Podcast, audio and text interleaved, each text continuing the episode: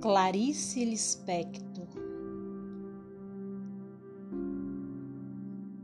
Apaixonada por livros, desde criança, se dedicou à literatura e também ao jornalismo e diplomacia, e por isso morou em vários países. Importante ressaltar a importância de Clarice e suas obras no sentido de constatar que ela escreveu sobre e para mulheres. E suas obras é de inegável valor, visto que até os dias atuais Clarice é uma das escritoras mais lidas do Brasil.